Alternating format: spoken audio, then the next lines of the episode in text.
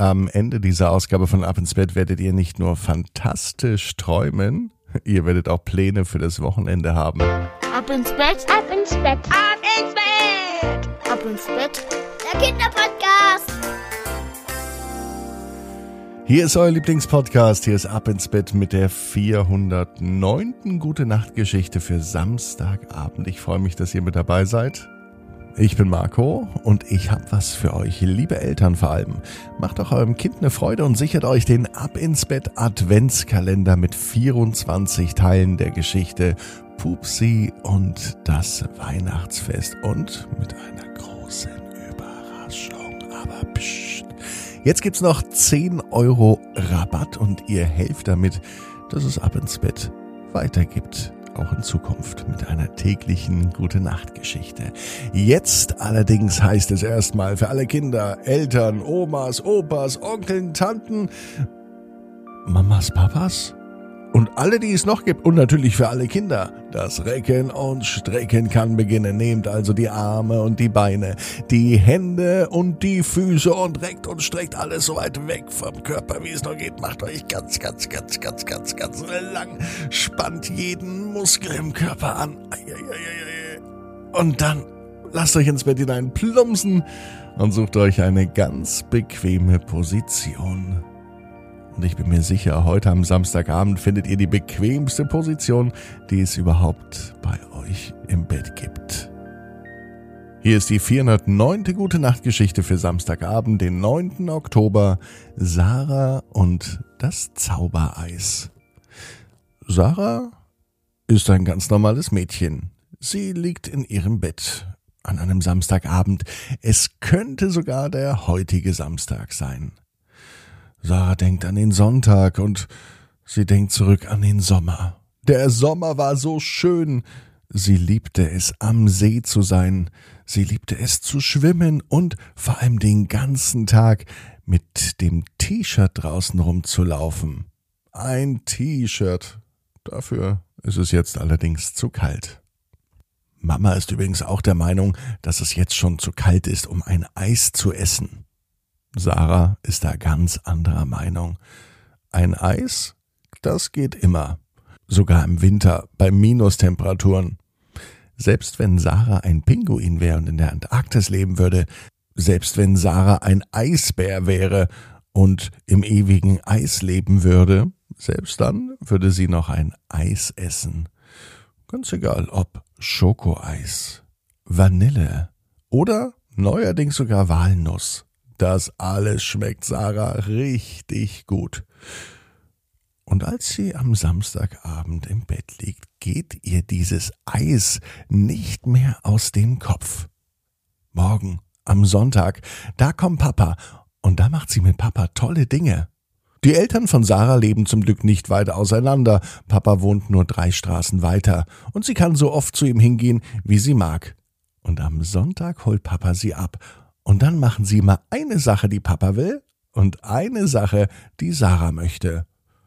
Papa möchte bestimmt wieder ins Kino gehen. Das liebt er nämlich, und im Kino war er so lange schon nicht mehr. Und Sarah weiß auch, was sie morgen machen möchte. Sie möchte ein Eis essen.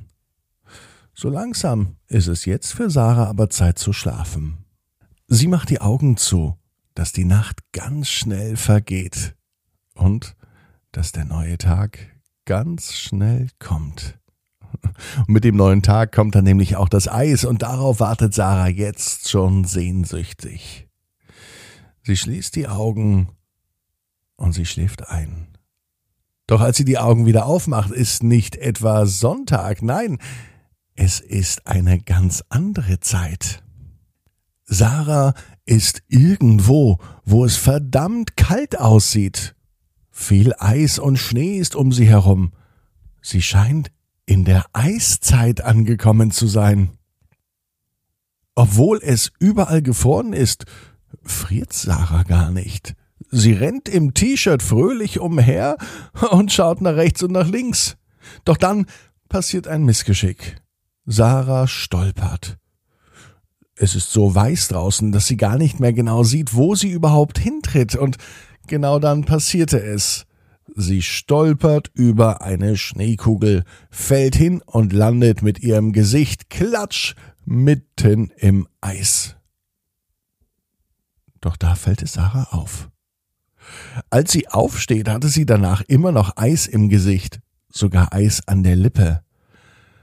Und als langsam ihre Zunge die Lippe berührte, das Eis abschleckte, da merkte sie Vanille. Das kann nicht sein. Noch einmal legte sie sich hin, diesmal aber freiwillig. Sie fiel nicht zu Boden, sondern sie legte sich wirklich hin, wie eben nach dem Sturz. Sarah ging mit ihrem Mund ganz langsam zum Eis. Sie öffnete den Mund Ihr müsst euch vorstellen, sie lag direkt auf dem Boden. Und dann nahm sie einen beherzten Bissen und biss tatsächlich in das Eis rein. Das war natürlich schrecklich kalt in den Zähnen und im Mund von Sarah.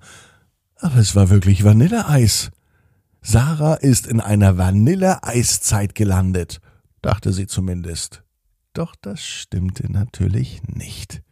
Sarah hat erstmal dieses Vanilleeis genossen, denn es war das beste, leckerste, feinste Eis, das sie jemals gegessen hat. Doch so viel Eis, wie hier war, kann sie gar nicht essen. Das schafft sie ja niemals. Also stand sie auf und ging spazieren. Dann entdeckte sie einen großen grünen Schneehaufen. So etwas hat sie ja noch nie gesehen ein dunkles Grün. Schnee ist doch immer weiß. Warum ist dieser Schnee auf einmal grün? Mit der Fingerspitze stupste Sarah in diesen Schnee- und Eisberg hinein. Sie schleckte an dem Finger. Und das gibt es nicht. Das war Pistazieneis.